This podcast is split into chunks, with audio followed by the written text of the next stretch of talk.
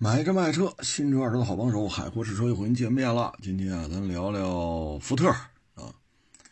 都说百年福特毁于长安，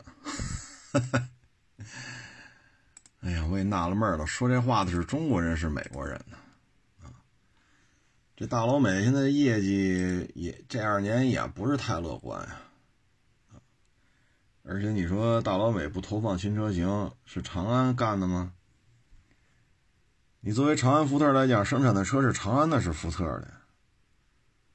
长安福特这个合资企业生产的车都是福特的吧？那您这意思就是长安阻止福特在华投放新车型呗？是不是可以这么理解？但实际上，长安投了这么多钱拉着福特干，还把长安长安福特的新车型都给他怼怼回去。这也不合当不合常规吧？这不不符合一个正常的认知吧？长安肯定希望你把更多的新车型拿来呀，是不是？你包括这长安福特的车品控一般，啊，一说都是都来长安。我有有有人特好奇，发这些评论的是大老美控制的水军吗？这玩意儿这福特车，哈哈。哎呀，你看我前日子，哎，去年底了吧，收车去，跟人家林肯店的，是吧？领导也是吃饭聊天好家伙，你看人家人家对这个车的这个质量这个评价，哎呀，头疼啊，相当的头疼啊，哎，所以我说你这玩意儿。所以有些时候吧，我们现在觉得就是什么呢？互联网啊，让你看到的就是你必须看到的啊，不让你看到的，有些时候我们觉得，嗯，愿意思维啊，愿意思考的人呀少了啊。你说天天搁这骂长安，我有时候特纳闷你说这百年福特毁于长安。说这话的是中国人吗？我一直怀疑这是大老美雇的水军啊！长安福特，你看原来我有小兄弟也在福特干，有卖新车的，有做售后的、定损的，啊，嗯，做那 SA 的，啊，等等等等。其实对于福特的品控，我这也略知一二吧。最起码那福特店找他们聊天去，啊，弄个车什么的。这去了没有上百次，也得有几十次了吧？啊，我这么说一点都不夸张啊！所以有时候我们觉得，就是愿意思考的人太少了啊。嗯，所以你说这福特吧，现在这种现状，新车这么少啊。当然了，最近疫情以来吧，新车好像出了几款。全新福克斯、探险者，是吧？今年可能会上蒙迪欧啊，然后江铃福特这两三年吧，也陆陆续续出了几个啊。总体看吧，现在福特这个销量啊，基本上就算是持平啊，没有太明显的增加，也没有太明显的下降，啊，基本就是没状态。车呢不老少，啊，车是不老少。我们以长安福特为例吧，福睿斯、锐际、探险者、锐界、福克斯、致胜、金牛座、蒙迪欧、翼虎啊，还有那个叫叫什么来着？纯电的啊，大概这么多车啊，销量比较高的呢，就是福睿斯卖了四万三，这是去年一年。锐际呢，都说说性价比很高，二点零 T。是不是跑的也挺快，动力也挺足，给的配置也很多，啊，卖价真的是不贵，卖了多少呢？三万五，一个月合三千台都有点牵强，啊，大概其实这么一情况吧。探险者呢，属于新上来的，优惠也不多，啊，所以这台车能卖两万九千台吧，也不容易，因为它不是靠高额折扣。剩下就是老老战士锐界，这车卖了得有六七年了吧，也卖两万九，跟探险者一样。福克斯两万四，一个月也就是将将两千台，然后智胜两万三，金牛座一万八，这还增加了，好家伙，厉害啊！一直以为金牛座停售了，居然销量还增加了，啊，呃，大概就这么一情况吧。还有翼虎卖了八百多台，江铃福特呢，领界、领域、撼路者、途锐欧，啊，卖的最好是领界三万四。领域一万五，撼路者一年，我都怀疑我是不是查错了，一年卖了两千五，途锐欧一年卖了一千七，啊，一年卖了一千七，啊，这就是它的销售量，哎，非常的低迷，啊，嗯，这里边车呢确实不老少，但是它有它的一些特点。首先呢，福特呢现在开始发力江铃福特，啊，江铃福特呢过去的看家菜就是全顺，这车很多年前就有了江铃福特，啊，我印象里它要早远远早于长安福特，它在商用车这里边还是比较有这种前瞻性的，啊，到现在也是颇具影响力。啊基本上就是依维柯系列、全顺系列，啊，基本上就是两大流派。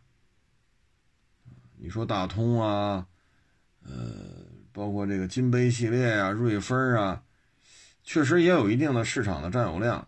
但是你要说十几万、二十几万，啊，这种柴油的这种轻型客车，可能全顺和依维柯还是比较有发言权的。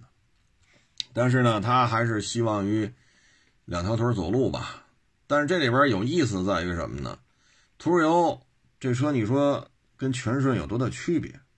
啊，我收过也卖过这车，还拍了一大视频。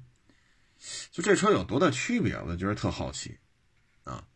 然后撼路者这个呢，算是一个原版引进吧，啊，但是没人认，啊，没人认，卖不动。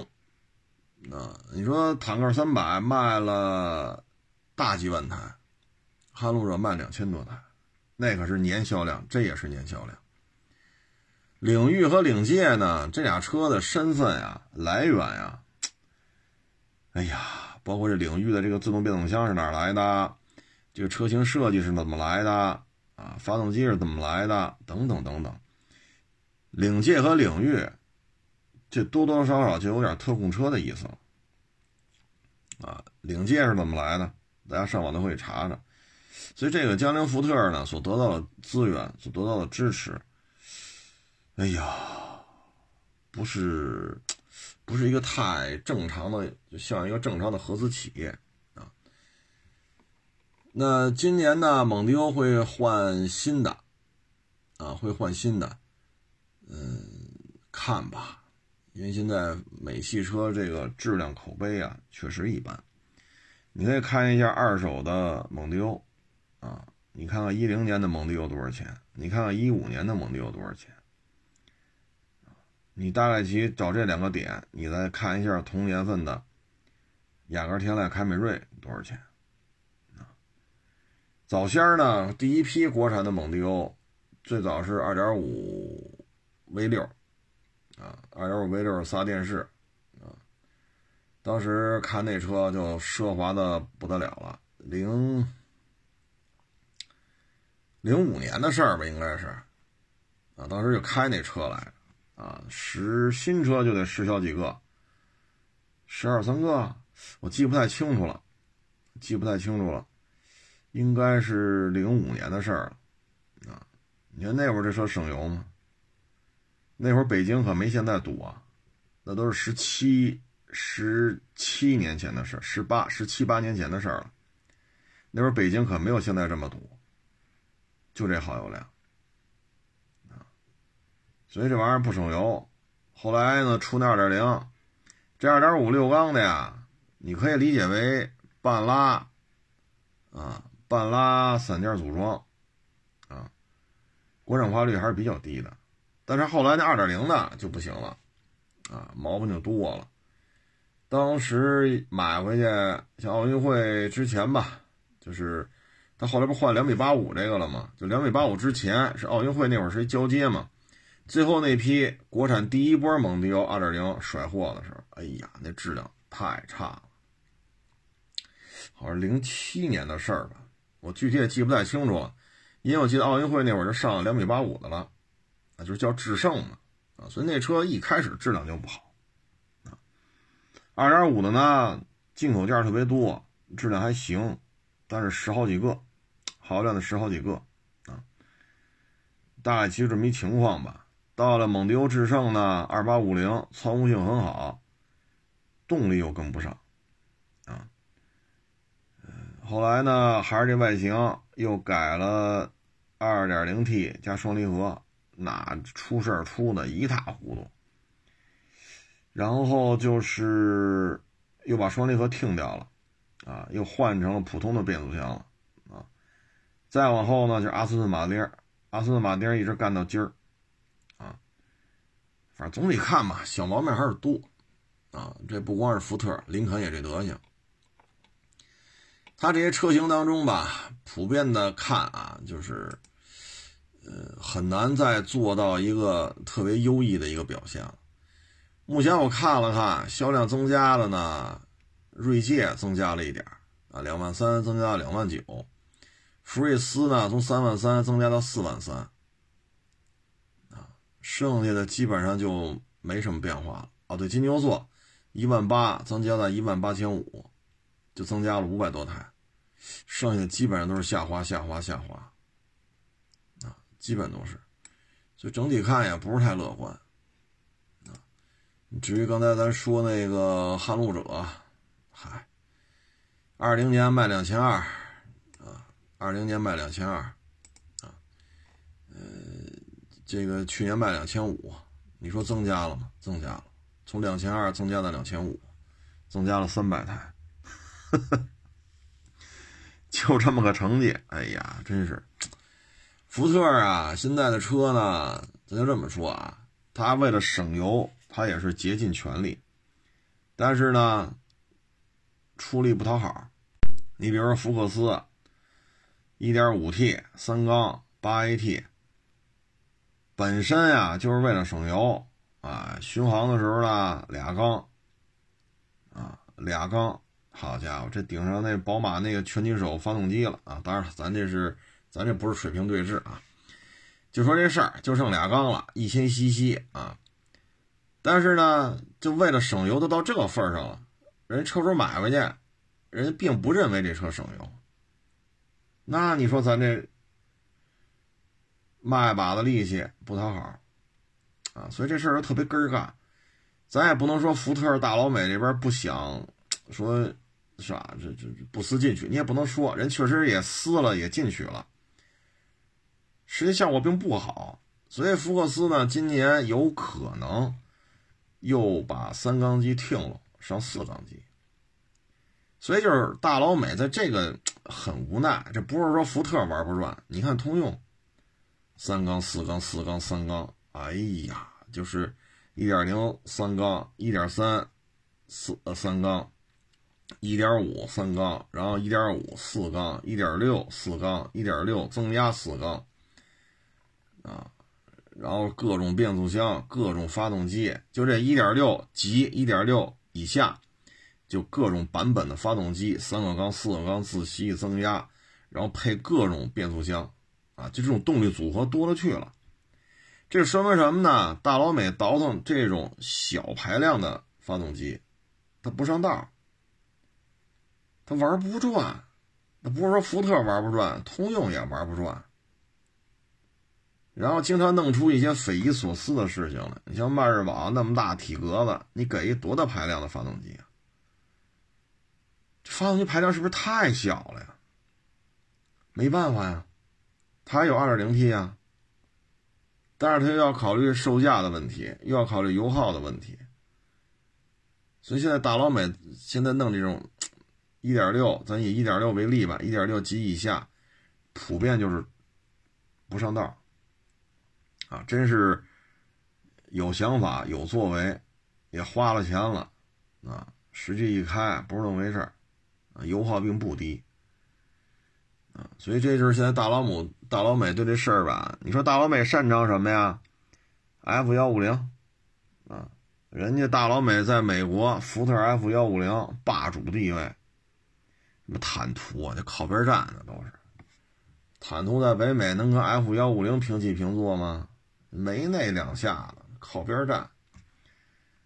但是这个车在咱们国家，你指着它一个月好卖十万台，这咱们国家国情也不可能啊，是不是？是三点五 T 十 AT，好家伙，这么大个 F 幺五零一个月卖十万台。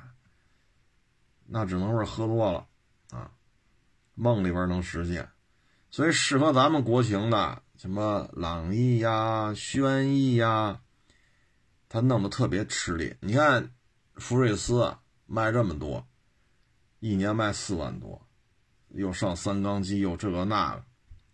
因为上一代福睿斯不是四缸的吗？但是油耗高，因为我们身边也有人买的，老八九个油。人家买卡罗拉、买轩逸，老六七个油，怎么老比人高一升多、高两升？那这回也是上三缸了，可国内吃三缸吗？不吃这一套，卖四万多，四万多，咱就这么说，是不是朗逸一个月差不多也能卖四万台？那轩逸四万三来讲，对于轩逸来讲，它有一个月卖六万的时候。所以，这已经是长安福特销量最高的车了，四万三千多。那朗逸一个月卖个四万、四万三，也不是不可能。所以，他就很迫切的需要一个两米七左右的轴距，啊，一点六左右、一点五、一点六的四缸机，然后呢，油耗最好控制在七个以内，后排空间比较大。啊，最好弄个大屏，你甭管有什么功能嘛，反正屏得大，油耗得低，保养还不能贵，还得使得住。至于说操控性啊，什么烧胎气这都不重要。你说咱买车谁还指着轩逸一点六飙车去？咱还指着朗逸一点六标，呃，就一点五，那没有一点六，咱还指着朗逸一点五自动飙车去？不现实吧？这车你但凡接触过，你就再也不会考虑飙车的事儿，是不是？除非你瘦成我这样，啊！但是现在福特没有啊，他弄不出来呀，啊！然后说蒙迪欧、雅八、雅九、雅十，都换仨对手了，这蒙迪欧智胜还还跟这戳着呢，这个真的就不赖长安了。这只能说，福特对于这种这种车在美国算小车了嘛？B 级轿车在美国，这确实算小的了。反正大老美呢，轿车全线失全线失利啊！不论是克莱斯勒的、通用的、福特的，他们旗下的轿车啊，这种咱就说中等级别的吧，全线实力你包括 CT 六，你包括林肯的。啊，包括克莱斯勒三百 C，普遍都他大老美自己都不认，就别说咱们了。所以各位呢，就别老说百年福特毁于上岸。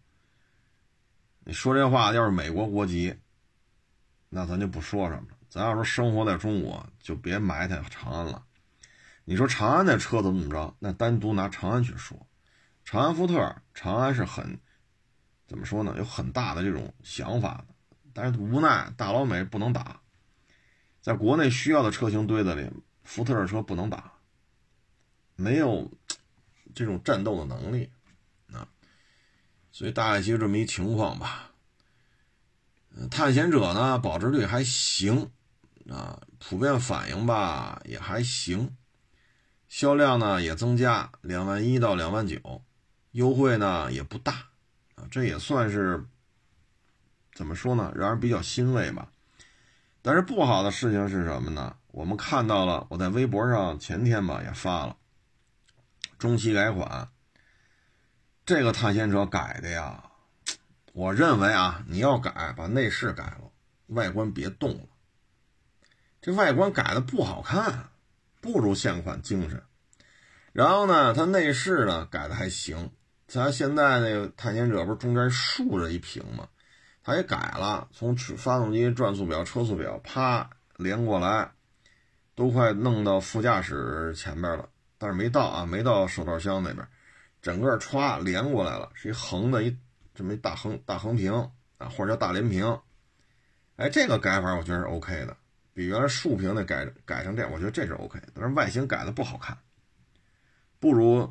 现在在售的探险者，我觉得现在在售探险者的外形还是挺好看的，挺漂亮的，啊，尤其是那种淡蓝色的，啊，或者是那种偏红的那种颜色，哎，这外形真是挺好看的，啊，看吧，中天要完之后，看消费者认不认吧，啊，要不认的话，你这不是就，至于金牛座呢，六缸的现在基本上不提供了，就是二点零 T 了，你就当它一个。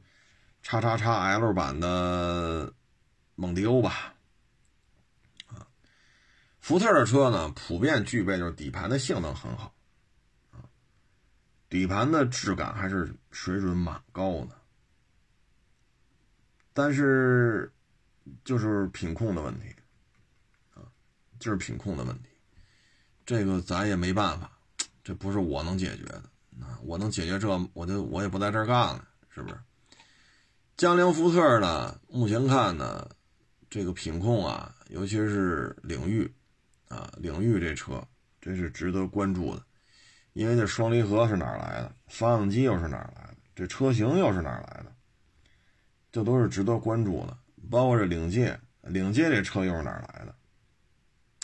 所以现在这事儿吧，咱就不太好说啊，嗯。撼路者是真是挺悲催的，撼路者的问题在于什么呢？卖的太贵了，啊，卖的真是太贵了。你看二点三 T，啊，这个十 AT，啊，但这车呢起步就二十七，三十万以下就两款，二十七万五千八，二十八万七千八，就这两款。这两款呢，就是相当于入门级，但是呢，二十七，这个是没有后锁的，二十八万多才有后锁。然后你说二十七也好，二十八也好，这一加购置税，是不是就过三十了呀？这个价位了，只有我看配置表啊，这二十七也好，二十八也好，只有三个气囊，西部气囊加主驾副驾，这气囊是不是少点儿？是不是是是不是少点儿啊？然后你说并线辅助啊、车道偏离啊、主动刹车呀，你要想标配是吧？你得到旗舰，旗舰卖多少钱呢？旗舰的价格要三十六万多啊！只有旗舰五座、旗舰七座、五座七座呢，三十六万两千八、三十六万八千八。只有到这两个版本，这才是标配啊。什么主动刹车呀，车道保持、车道偏离啊，并线辅助啊，我就觉得，咱这这是不是有点过了呀？说消费者啊，说我就要一侧气囊、侧气帘，你给我配上，我不要那么多了，多少钱？三十一万五千八，三十一万多才能拿到侧气囊、侧气帘，这是不是也不太合适啊？然后三十一万多吧，你看着挺好是吧？啊。这是两驱的，所以你说这事儿，我家伙二十七万多便宜吧？两驱的，所以没有后锁。二十八万多是四驱的，有后锁。三十一万多有六气囊了吧？两驱的。那你要四驱带后锁，六气囊就是还有还有西部气囊，这得多少钱呀？三十二万多。所以就是说，我要是要一个六气囊加西部气囊四驱带后锁，三十二万六千八。我们要比的话，坦克坦克五百三点零六缸，那也不过就三十三万五。咱这三十二万六千八，那三十三万五，这俩车差八九千块钱。您这二点三 T，那是三点零六缸，这玩意儿，你说它这定价怎么定的呢？就这么个玩意儿啊，你真的能卖到这么贵吗？就这个三十二万多，就这价钱，咱要买坦克三百，咱别说最低配了，咱就说二十万吧。那坦克三百二十万的配置，不比咱这低吧？但是咱这车指导价就比人贵了十小几万呢。你再加上购置税的差距，所以汉路者为什么卖这么贵呢？你得有个理由吧。现在自主品牌起来了，啊，你可以说坦克三百这不好那不好，坦克五百这不好那不好，但它确实现在成长起来了。你不能说这个级别完全无视坦克系列的存在，咱也不好这么说吧。人家确实存在了，而且卖的不错。坦克五百呢？虽然说三月份才发售，但订单两万多、三万，这都是客观存在的。所以这个撼路者卖不动，我也不能理解，就你为什么要把车做成这样？哎，这个咱也没招儿，这个啊，反正总体看吧，有些新车型，你像探险者是新的吧？蒙迪欧今年要上新的吧？福克斯是一九年年底上的吧，对不对？然后你说咱这个电动的，这也是新上的。江铃福特呢，这个领域这也是新上的，所以它陆陆续续也新上了一些车。但是呢，江铃福特车呢后边上的这个领域和领界啊，血统不纯，不像是一个说在北美先出的车，然后拉到这边国产来，不是。长安福特呢，就是探险者算是比较新的吧，其他的啊，那电动的啊，那电动的销量就可以忽略不计了，拢共才卖五百台啊。这里边我看新一点就是探险者，这个确实在美国是有的啊，是有的。呃，福睿斯呢是新上的，但是也就卖到四万三，客单价这么低啊，客单价这么低。然后咱这还卖的还不高啊！你说这车投入的成本并不低啊，包括这三缸发动机的问题，但是最终又怎样呢？卖的又不好啊！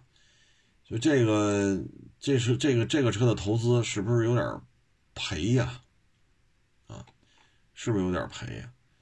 福睿斯呢，现在优惠比较多。最低配，它自动挡最低配是九万零八百，然后是九万七千八，然后就十万以上了。这车呢，轴距两米六八七，啊，就当两米七聊吧，啊，嗯，这个价位呢，就俩气囊，啊，不论是九万小还是九万大，都俩气囊，过十万才是六个。所以呢，当你看到雷凌和卡罗拉标配一大堆气囊的时候，就这个福睿斯九万多，这两款都只有两个气囊，这一点就败下阵来了。气囊值钱吧？气囊咱自己也改不了吧？是不是？你不像说这车原来没真皮，我能给它改了；原来没倒影，我能给它改了；原来没大屏，我能给它改了。原来就俩气囊，你给我改成八个，这买卖就不好不好聊了，对吧？但是。卡罗拉、雷凌，啊，人家轴距比它长，后悬挂是独立的，能做到一大堆气囊，所以这事儿就不好办了，啊，也没有什么太多的配置，基本上就是一个代步车，啊，它这配置我看了看，九万零八百和九万七千八，这个配置真的是主要的区别就是天窗。啊，然后就是一些其他的，所以咱这车吧，就是 确实比卡罗拉雷凌便宜，便宜指导价也便宜一万多，将近两万但是那俩车优惠也不少啊。再一个，咱也别跟卡罗拉雷凌比了，那英朗是什么配置？咱这个配置层面真是跟谁都比不了啊。它这配置确实有点不根不尬了啊！又是三缸机，所以说它能卖的这样啊，我觉得已经很不容易了啊。这个我也不太清楚啊，就是怎么就把这配置弄这么低啊？怎么就把这价格定到这儿了？这些事情都是以我这种状态，我我我我我是理解不了啊！我我是我是理解不了。因为这里边很有杀伤力的呢，咱们就以轩逸经典为例，啊，这是标杆型了。首先呢，人家轴距长啊，两米七，啊，当然了，没长多少，两米六八七。但是呢，人家是六个气囊，它指导价确实高啊，它是十万八千六，啊，但是体型大，啊，气囊多。所以咱这车吧，我觉得就是一定价。最要命的就是什么呀？人家是四个缸，咱这个是三个缸啊。这车能卖四万多呀，我觉得已经不容易了。今年呢，还有新车型呢，就是说改款之后的 F 幺五零啊，但是这个对于销量来讲提升不大。就像刚才说的哈，咱也指着 F 幺五零一个月在中国卖十万台，那是不可能的这个。那只有睡着了才能出现这种情况，啊，一睡醒了这个梦就破了啊。还一个呢，就是林肯，啊，林肯的这个销量很高，啊，应该说出现了大幅度的增加。我看各个宣传口径吧，也都提到这个问题，就是林肯呢这个在国内的表现啊，已经超过了它在美国的表现了。那林肯卖了多少呢？也卖了不到十万台，啊，就卖了九点一万，但是这已经比美国本土还要多了，所以你可想而知，林肯在北美也是一不得烟抽的一个状态，美国消费者也不太认这玩意儿，啊，所以你说林肯、卡迪，这都属于啊，在他们家，在那老家啊，都是姥姥不疼，舅舅不爱。九万一居然就比美国本土还多，啊，所以你可想而知了，啊，有些时候吧，我们看网上这些，就是按理说啊，能在这写中文，能留言，最起码也得是初中毕业吧，也不知道这个思考能力都还给老师了呀，还是几个意思，啊，你看，包括我一说，有时候拍小视频是吧？我一说林肯的这个。质量不太好，我家这那那我这不干了，哎呦，这这要跟我拼命了啊！哎，我都纳了闷了，你说人四 S 店，四 S 店都这么聊，好像到他这儿急了眼了啊！那四 S 店那得修多少车啊？你自己能买几辆啊？对吗？所以有时候我都觉得，我现在有时候评论吧，我都懒得回答。你帮我今天人不是来卖那 LS 四六零吗？啊，这还有网友给我回复呢。那车里那么多水瓶子、板子，你也不知道给人收拾收拾。我给他回复一个，我说这车我都没收来，人家也没说卖，今天就是顺路过来聊会儿天儿，捎带手给估个价。我有权利动人车里的东西吗？你说就几个水瓶子，那是人家的车。我有权利动人车里的东西吗？这他妈不是常识问题吗？你搭人同事的车，人家车里有包啊，有瓶子，有这个有那个，你敢给人动吗？那是私人物品，就跟你办公室似的，大家办公桌一个挨一个，人家包放人办公桌上，你有权利翻人包吗？不合适吧？哦，人车里东西我去动去，这有些时候我觉得这些人是不是看二手车表演系的小视频看多了呀？人家车开了就这样啊，那么拉开门就拍啊。那你们看了那个就就剧情吧，又主旋律吧，跌宕起伏吧，哎呦这个那急人之所难，什么我是个正能量车商啊，这个。呃怎么怎么地啊？这是抗洪的，这个怎么怎么着？我这高价收他的车啊，那是防疫战线的白衣天使，我搞，好家伙，我操！我说您这主主旋律贴的真紧，怎么他妈上你那儿卖车的全是主旋律呢？你是不是看这片子看多了呀？就不过脑子吗？所以现在就很多这个，包括天天搁这骂，什么百年福特毁于长安，这不是扯犊子吗？那他妈林肯在美国连九万一都卖不了，也赖长安呢？就跟长安有毛关系？你要就说长安什么 CS 什么哪个车不好，你就单独骂长安去，你别跑长安福特里边骂长安了，这是两回事儿。那很多人拎不清啊，拎不清就拎不清说多了耽误时间，跟这样的人就别多沟通了，因为沟通起来实在是太浪费时间了，都理解不了啊，我有时候都理解不了。啊包括你看，我今天收那四六零，把人盖板给拆了，看看漏不漏。哎，就有人给我发微信，你有病吧？你收车就知道看漏不漏？我操！我说那收车不看漏不漏吗？我连回复都不回复，就你都理解不了。这这这都哪来的这么一帮人？大八缸四点六，那就是漏不漏我都不能看呗。就是我收车发动机漏，这都不是我检查的项目，对吧？漏不漏我不看。还给我发私信，好家伙，这那你这个水平低一，我勒个去！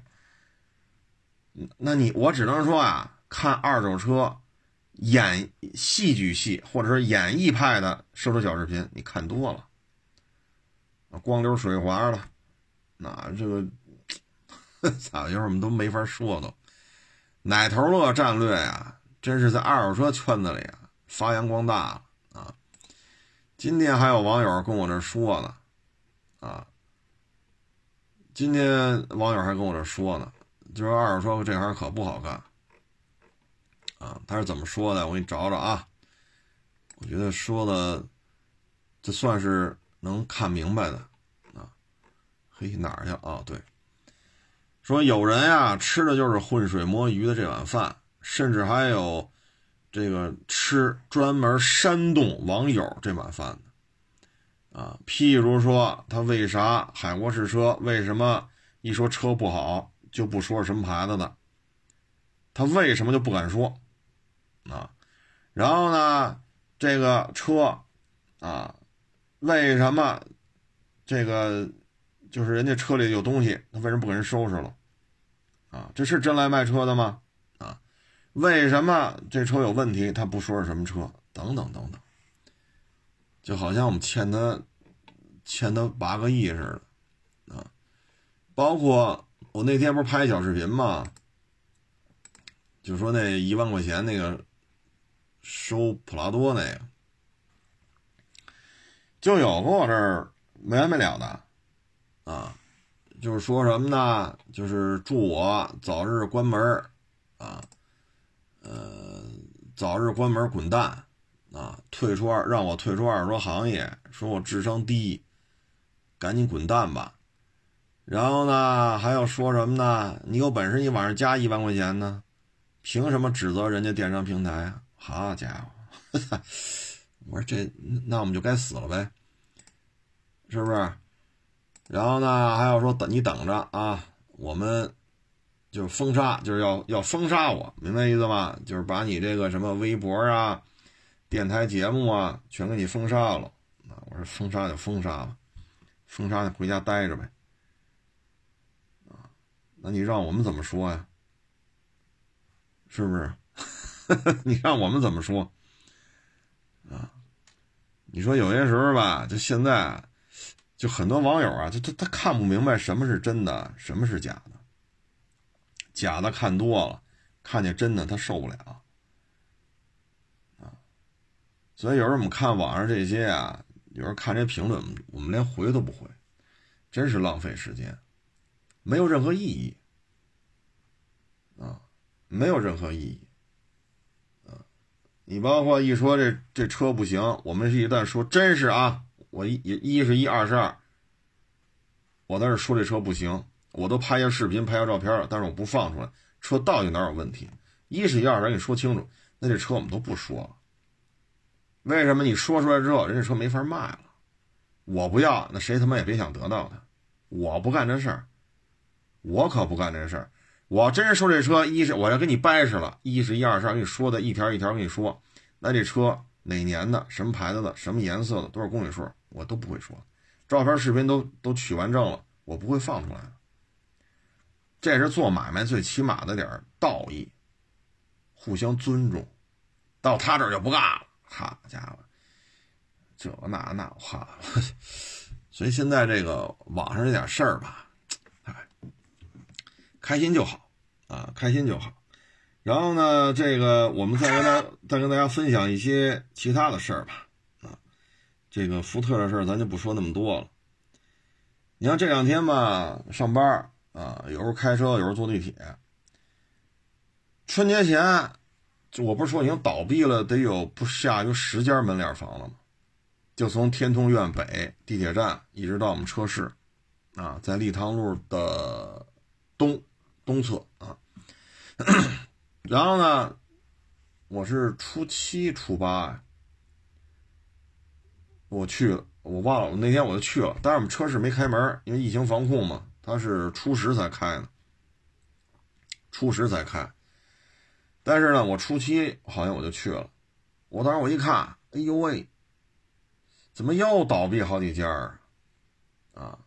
然后赶上没事的时候，我就停下来，趴着窗户一看，一片狼藉，地下全是什么破盘子、破碗，呃，什么桌椅板凳，这个三条腿的椅子，那个趴了架的桌子，啊，要么就是那超市，就剩一个空房子了，地下一片狼藉，啊，那超市没了，就剩这四面墙一个房顶了，然后一个玻璃门。倒闭的更多了，门口都贴着呢，出租，啊，铺面房出租，这比春节前又多了好几家。你看这段路啊，有门脸房这段路，我往多说七八百米长，剩下就是没有门脸房了啊，就是蓝的蓝色的围挡，就这七八百米长的路又倒闭这么多，啊，所以我就觉得，唉。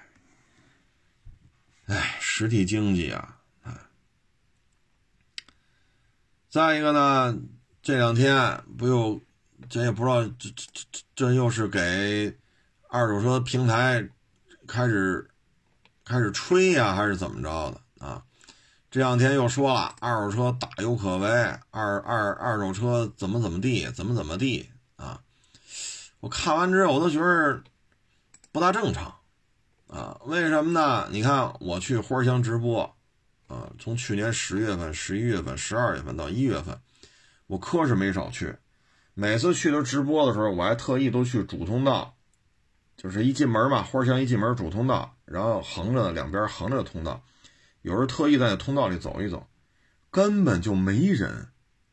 你说花香，我也不是说刚去，对吧？熟悉我的这些老听众、老网友都知道。我这花香去了没有上千次，也得有几百回了。那原来不这样啊！原来上厕所排队，吃盒饭排队，停车没有停车位。购物大厅那么多椅子，没有空地儿。二楼购物大厅的椅子多，那一大片没有空地儿。吃饭没有坐的地儿，买一盒饭站着吃，要么我有时候坐马路边吃。现在哪有这景儿？通道里连人都没有。我那天，我一月初，哎，一月一月二十一号吧，去的花乡。我二十二号我发的微博嘛，我把那花乡啊，这个几个通道全给拍成照片了。就一个骑呃电动滑板车吧，好像是，活人就看见这么一个。你说多萧条？到这儿，哎呀，这购销两旺，好家伙！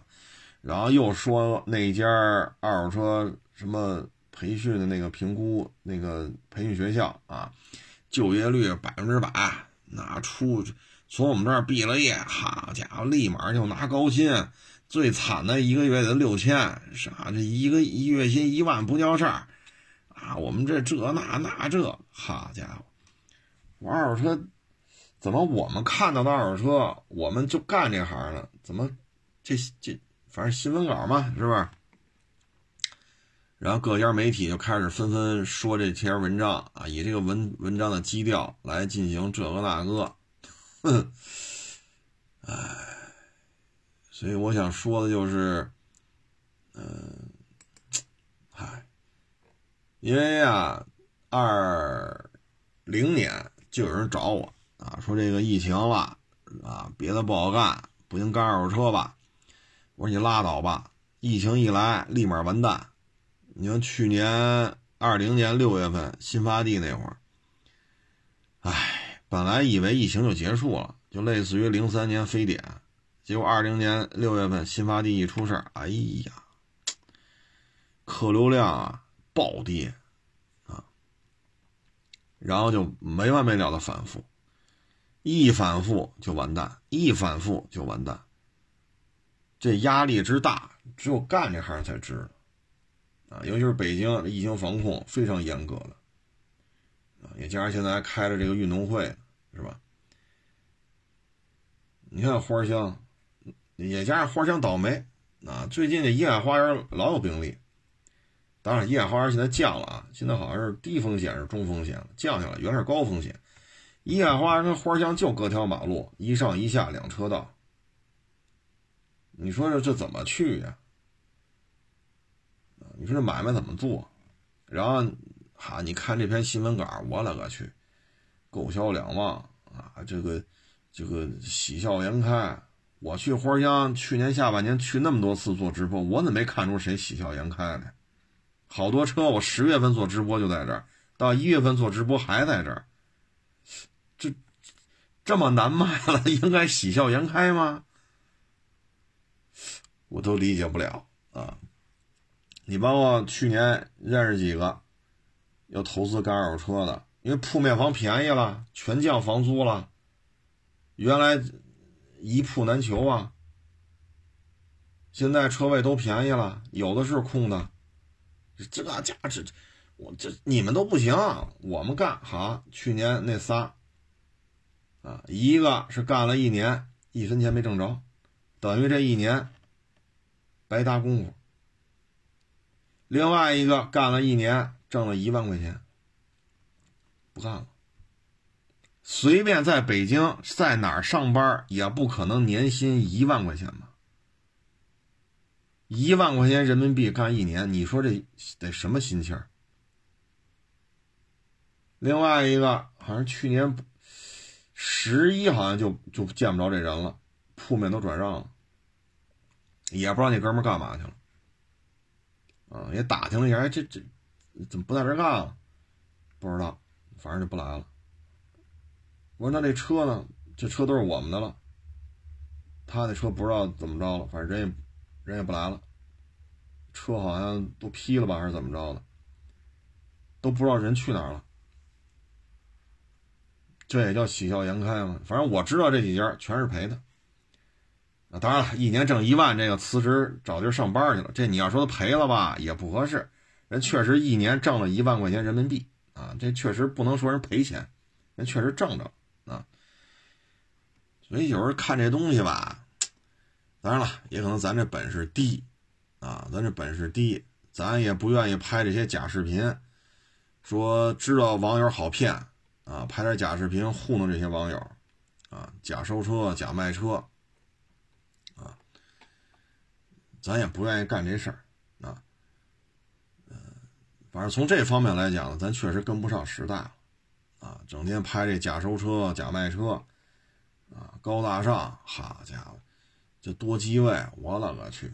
我原来干过导演，啊，干过编导，写过剧本，分镜头，我也干过摄像，我也干过剪辑，我算对于汽车视频算知道一点点皮毛的主。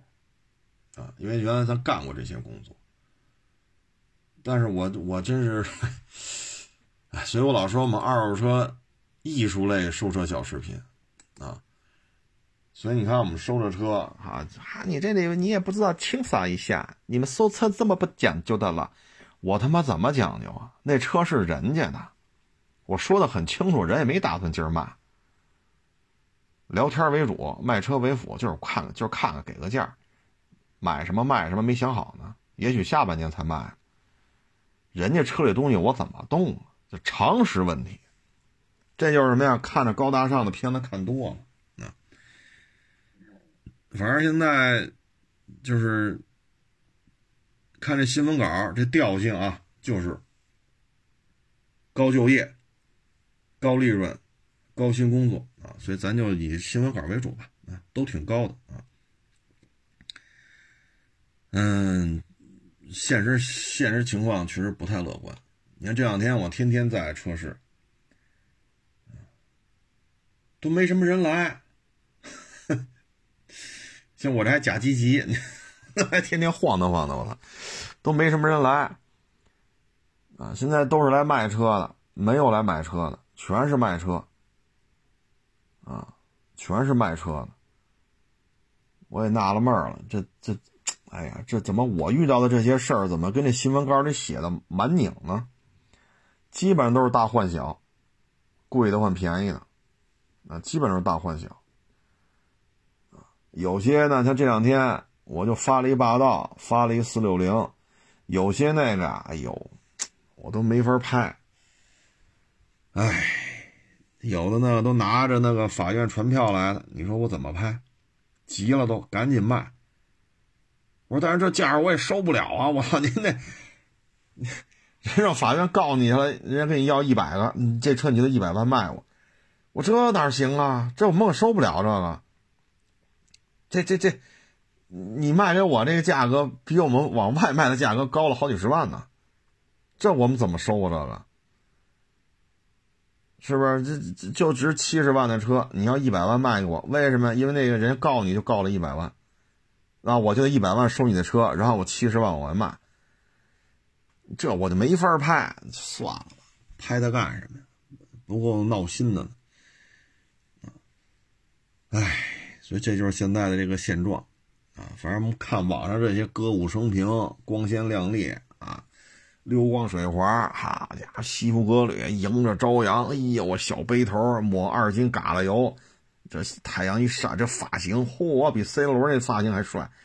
家伙这劲头子啊，这多机位啊！家今天我来收车，看见没有？高档社区，这拿拿着，嚯家伙，拿下！我操！我说你，我说你丫不就是一 有些事儿我们不能说那么明白。我说你也不出这钱，你也不会验车，你也不花钱租这标，反正剧本拍摄手法什么还都过得去。所以现在呢，就是假的东西太多了，连这篇新闻稿我们看完了，我都觉着，哎，反正新新闻稿说的没错啊。再说，估计我就真被封号了啊。这两天呢，比较火的呢，就是那个姓古那小女孩，是吧？但是长得这个面面孔吧，一看呢就不是咱们这边啊。她呢，这个谷爱凌。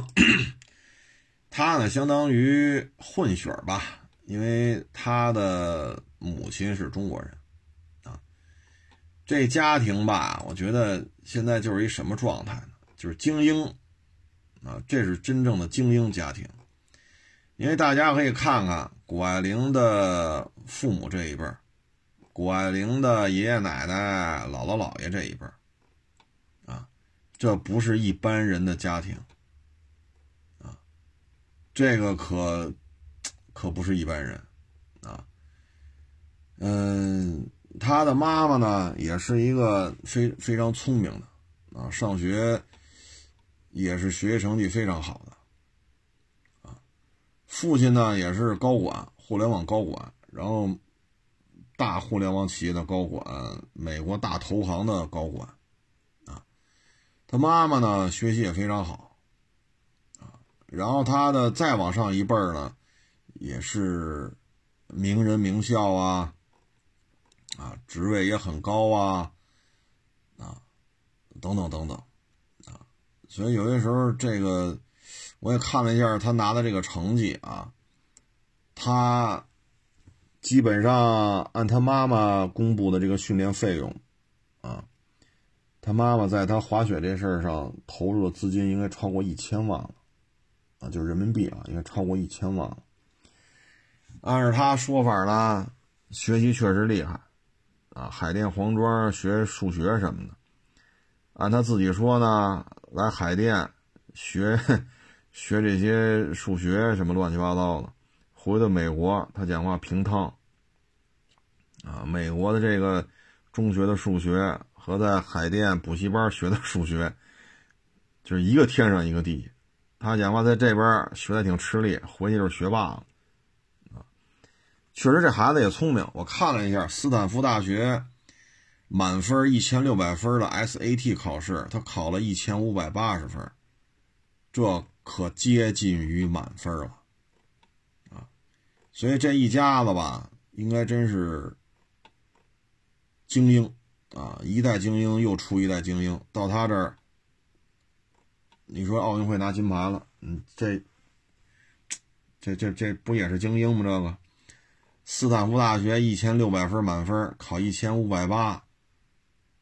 你这玩意儿，这不接近于满分了吗？这个，这真是一聪明孩子啊！家族遗传基因确实厉害啊！原来呢，我也说过这问题啊，原来我也说过这问题。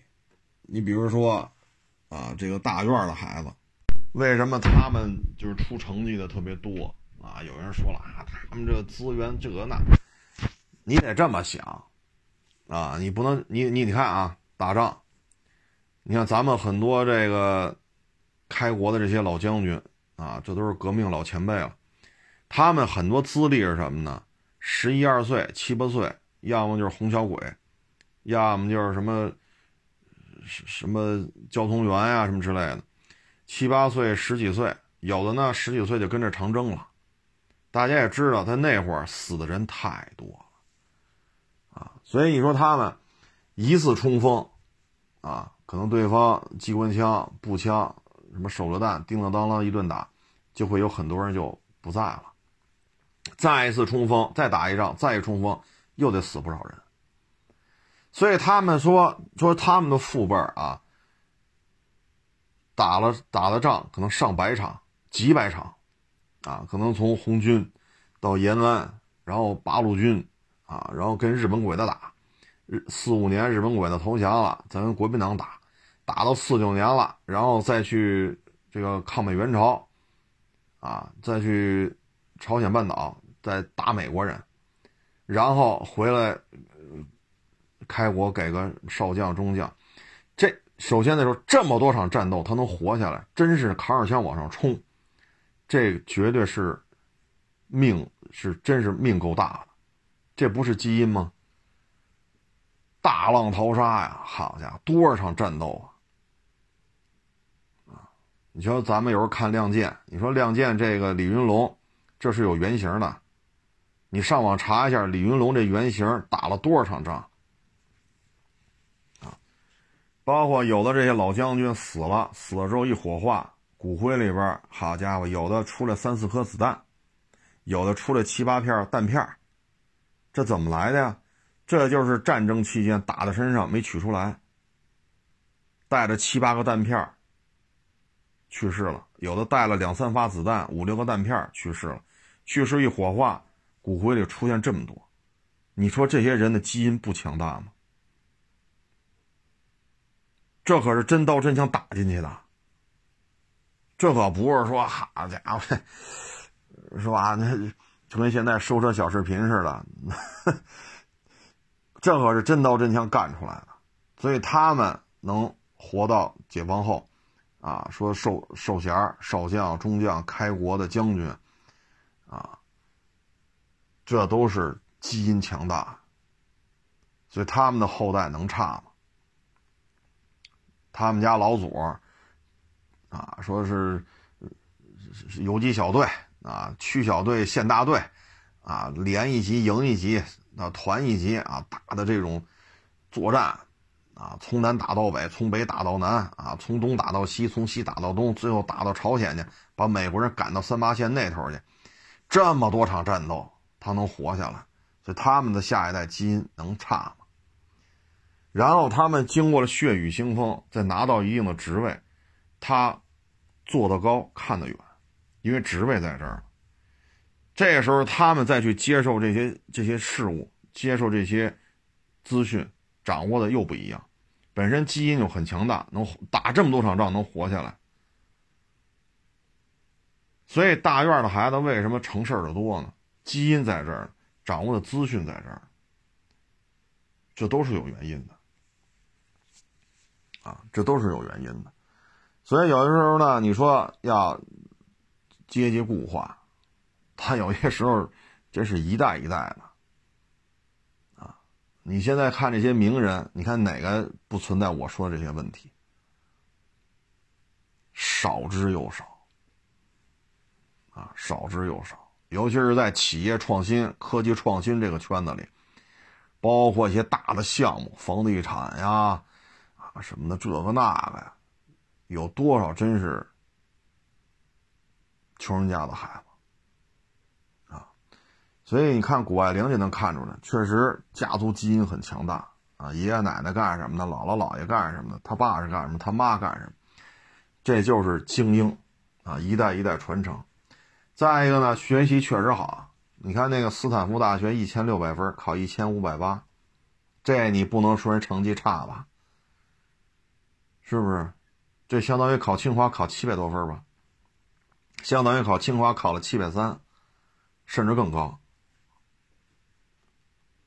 那你能说那是傻孩子吗？谁家傻孩子考清华能考七百多？这高考能考七百多？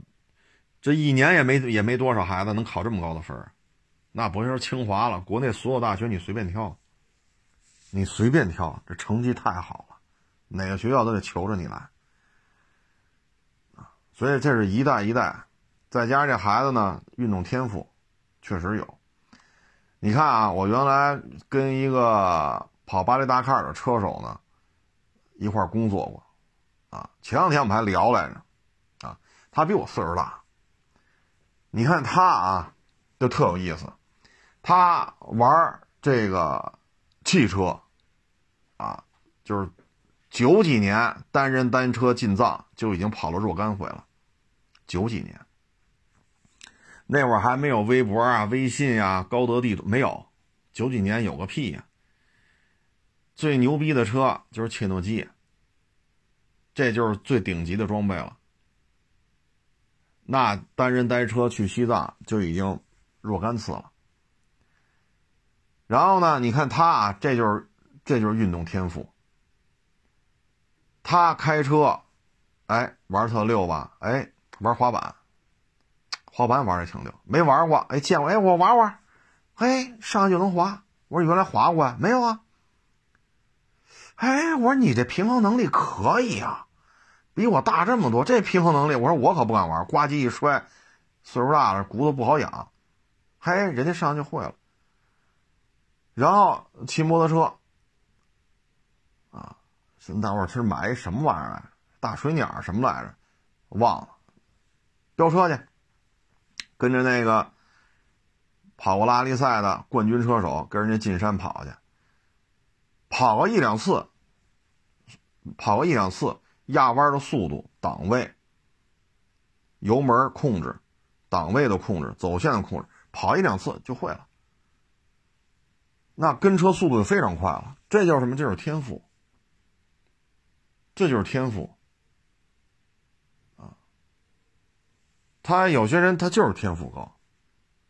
啊，所以你看着马路上芸芸众生，那就有那笨的，就有那聪明的，这就是聪明人。这就是聪明人。啊，所以有些时候，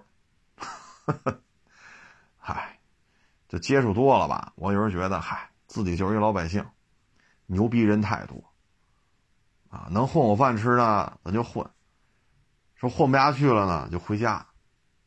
为什么呀？能人太多。我说的可不是说天天跑这拍个假视频，跑这糊弄网友的。我说这实打实真有成绩的，了不得。啊，了不得！聪明人真是太多了，啊，这种聪明，你像这个这谷爱凌，你说学习笨吗？一千六考一千五百八，你说身体协调性差吗？你看他那个滑板，我还特意看了一下，落地的时候后背冲前，好家伙，我还第一次看见这么落地的，然后还挺稳，基本上就没怎么晃的，然后啪一减速停下了啊，这倍儿高兴，我赢了，我赢了啊！这确实就是天赋啊！空中翻转了那么多那么多圈背冲着前进方向落地，然后也没有说踉踉跄跄，没有落地很稳，一停下来啊，我赢了啊！身体协调性、学习能力啊，包括情商，你说这小姑娘岁数也不大，情商也很也很高。这真是聪明人，这就是家家族遗传基因的问题，确确实厉害啊！唉，所以有人说嘛，家富也得三代真正的富啊！你看有些啊，像我们这么大的，人家混的比我好，好家伙，这房子十好几套啊，这这有钱。你看那孩子不成样，不成样，所以他只是有钱，他距离一名精英，我觉得可能他们家孩子这辈子就没戏了。为什么呀？都成人，都成年了，只是有钱，有十七八套、二十来套房子。你看这孩子这个接人待物这状态。一聊就是我得要那个，你给我买那个，我要去那儿吃，整天一反正我看见了就是这些东西。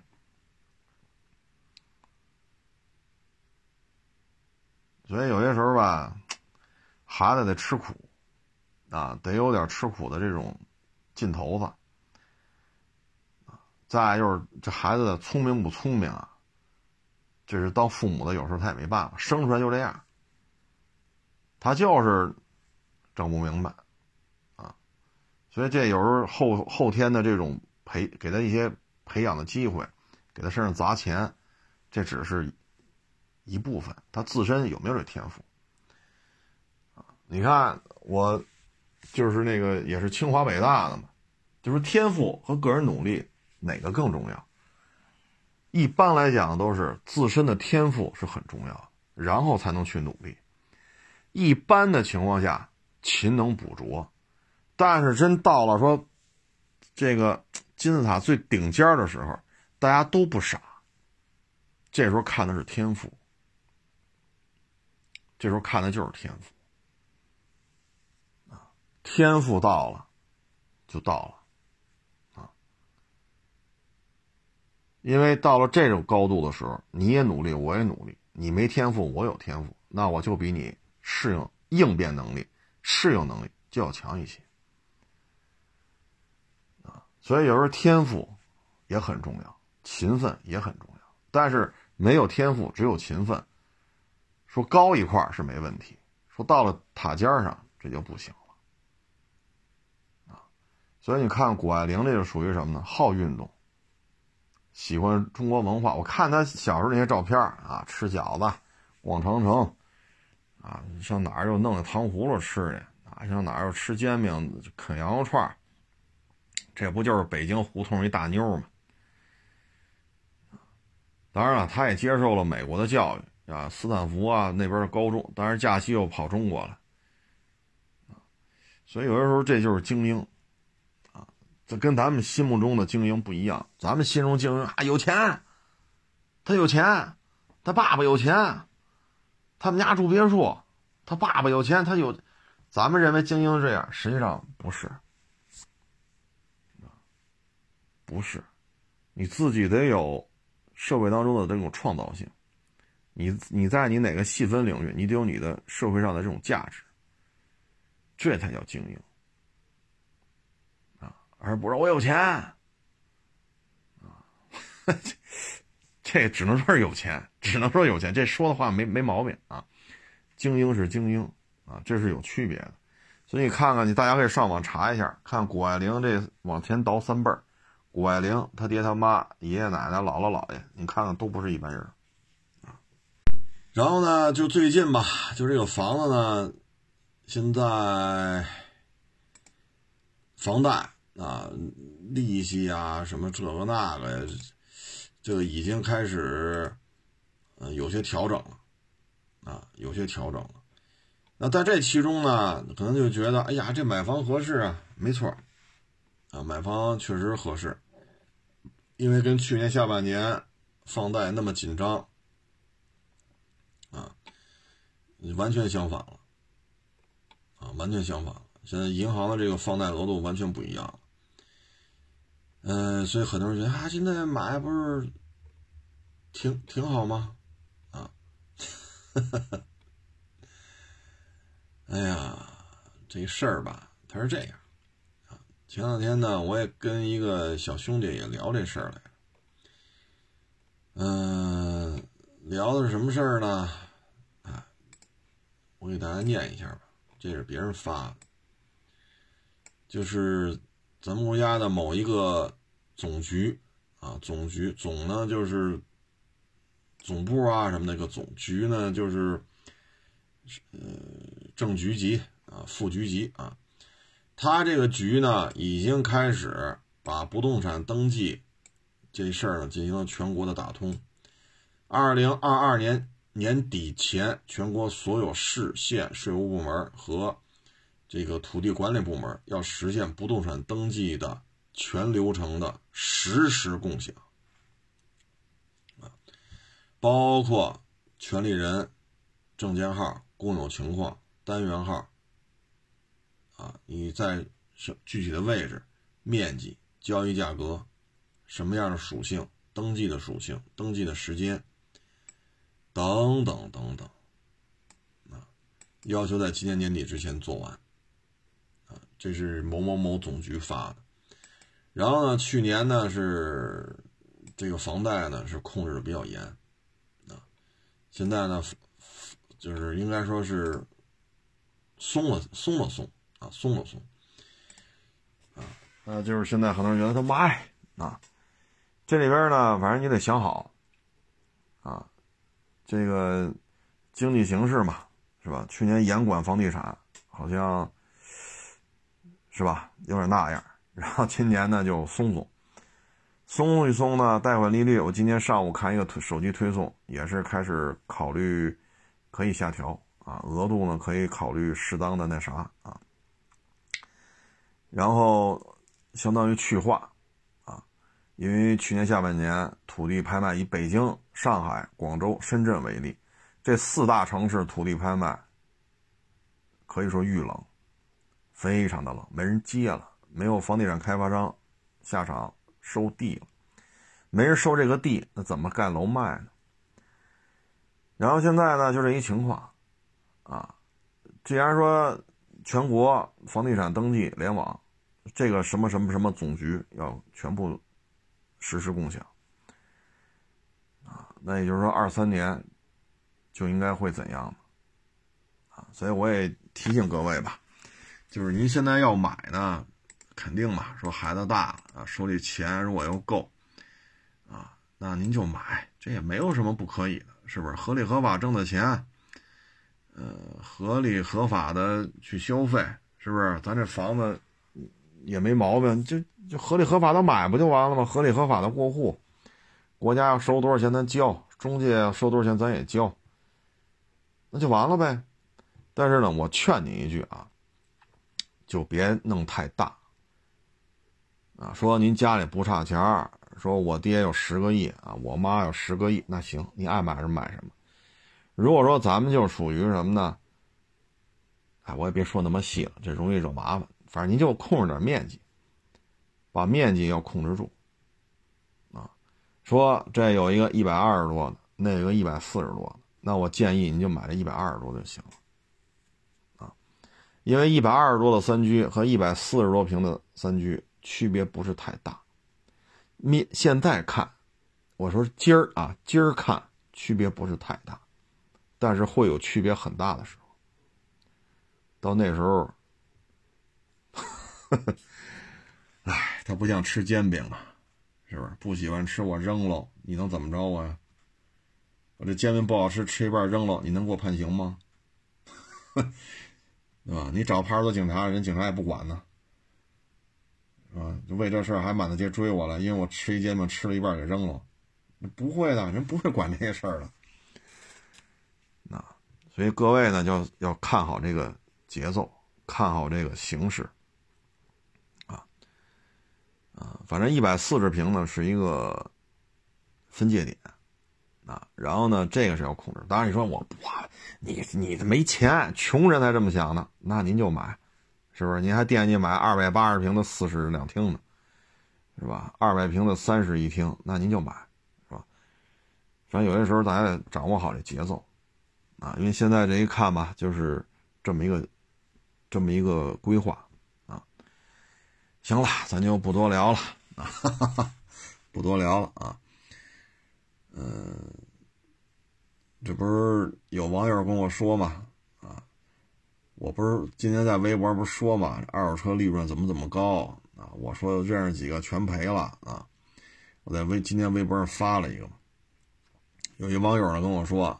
他说自己呀也干，嗯，二零二一年他是兼职，他有正式工作，啊，他说他一共收了十一台车，都给卖了，这十一台车一共挣了四万，就是这个网友在我微博上留言嘛，他说兼职是可以的，啊，你说卖了十一台挣了四万，也就是说一个月差不多三千块钱吧。啊一个月差不多三千块钱，贴补家用是没问题，是不是？多三千，那谁谁还愿意少三千呢？也就是这样，啊，嗯，反正这种东西吧，就是顺势而为，啊，顺顺顺顺势而为，啊，嗯，别太较劲，别太较劲，啊，也别太冒进啊。也别太冒进，包括我今天说的这些问题，啊，就是你要买的时候呢，一定要控制好面积，啊，因为买房啊，它跟买煎饼啊还是有区别，啊，嗯，都不容易，是不是？国家现在你说这个这菜生长也不省心，天天跟那逼逼，你说办个冬奥会吧，咱弄得挺好的。他妈这帮韩国人天天说这吃的不好，啊！我那天看了看那个外网的一些评论啊，连日本人都骂他们，他妈你们就配吃什么泡菜，所以说也真是不省心，啊，真是不省心。然后这疫情啊，你看这两天广西，好家伙！然后昨天我看是黑龙江是哪儿又出好几例，因为我们这还有小兄弟在黑龙江。好像好像就住哈尔滨，我一看得回不来了，啊，这短期之内回不来了，唉，所以国家也不容易，啊，这个疫情啊，已经两年，两年多了，上上下下呢都为此付出了很多，啊，都为此付出了很多，啊，你像我们这个一有疫情，马上就门可罗雀。那能怎么办？待着呗。你像我们的库存压缩的很低了。你要说三十台车，你得租三十个标吧？就说临时抓一个标，一千块钱一个月，临时抓一个，三十个标一个月就三万呢。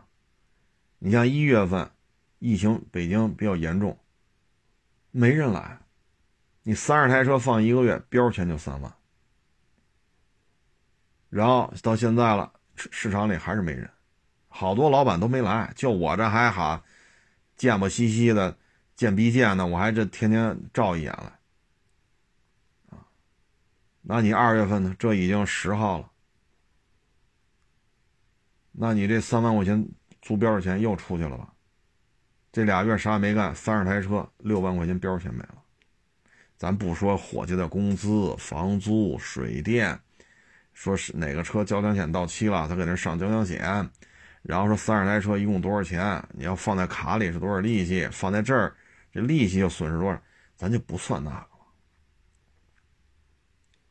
咱就不算那个，就这标钱，就这俩月，你说你得搭多少？对吧？所以呢，就是每个人都付出了很多啊，包括像我这样的小老百姓啊，没钱、没权、没势啊。